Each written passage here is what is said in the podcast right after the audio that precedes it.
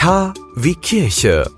Impuls. Der KW Kirche Impuls mit Oliver Kelch. K wie Kirche.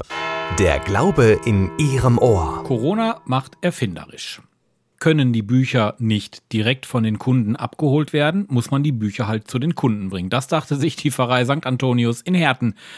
Oliver Berkemeyer erklärt, was jetzt am Wochenende in Herten los ist. Wochenende, also 16.05., 17.05., gibt es in Herten St. Antonius einen mobilen Bücherflohmarkt. Das heißt, wir werden verschiedene Bücher, DVDs, Blu-rays oder Musik-CDs anbieten. Und es geht weniger darum, irgendwie Erlös zu generieren, sondern es geht darum, günstig Sachen, die jemand hat und die jemandem anders in dieser Zeit irgendwie Freude bereiten könnten, zu verteilen. Und Trotzdem geht der Erlös natürlich äh, geht an die Arbeit der Leiterrunde St. Antonius, die das auch organisiert hat. Ein mobiler Bücherbus ist also in Herten unterwegs, am Samstag und am Sonntag zu unterschiedlichen Zeiten. DVDs, Blu-rays, Bücher, CDs, all das hat der Bücherbus geladen. Die Leiterrunde ist noch fleißig dabei auszusortieren, weil Mist soll letztendlich auch nicht verkauft werden und der Erlös kommt der Leiterrunde zugute. Nun fragt man sich, wann findet man den Bus, wo und wie lange?